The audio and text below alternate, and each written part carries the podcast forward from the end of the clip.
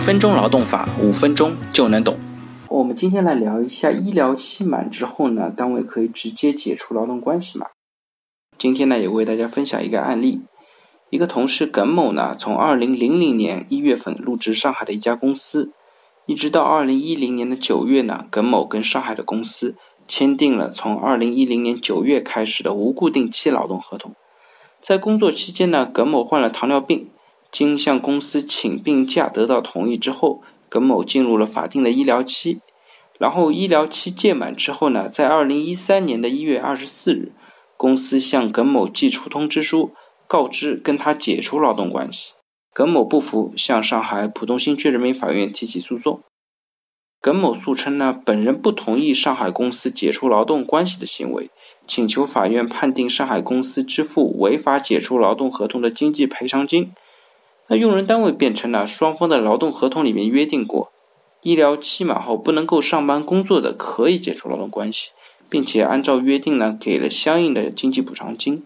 本公司依法解除和耿某的劳动关系，不同意支付违法解除劳动合同的赔偿金。那法院认为呢，劳动者患病或者非因工负伤，在规定的医疗期满之后，不能够从事原工作，也不能够从事由单位另行安排的工作的。用人单位如果提前三十天书面通知劳动者本人或者额外支付一个月的工资之后，可以解除劳动合同。在本案当中呢，公司没有充分的证据证明这个劳动者不能够从事被告另行安排的工作，因此呢，公司解除与耿某的劳动关系违反法律规定的程序。那最后呢，耿某要求上海公司支付违法解除劳动关系的经济赔偿金的请求呢，也得到了法院的准许。那我们来看一下这个案件啊，这个案件呢，其实涉及到医疗期满之后解除劳动合同的程序问题。劳动合同法呢规定了，劳动者患病或者非因工负伤，在规定的医疗期满之后，不能够从事原工作，也不能够从事由用人单位另行安排的工作的，用人单位呢可以解除合同。这里既规定了医疗期满解除劳动合同的条件，也规定了劳动合同解除的程序。当然呢，现实当中还有一个隐含的条件。也就是说，医疗期满之后呢，用人单位需要做三件事情，劳动合同呢才能够解除。第一呢是安排劳动者从事原工作；第二呢是安排劳动者从事另行安排的工作；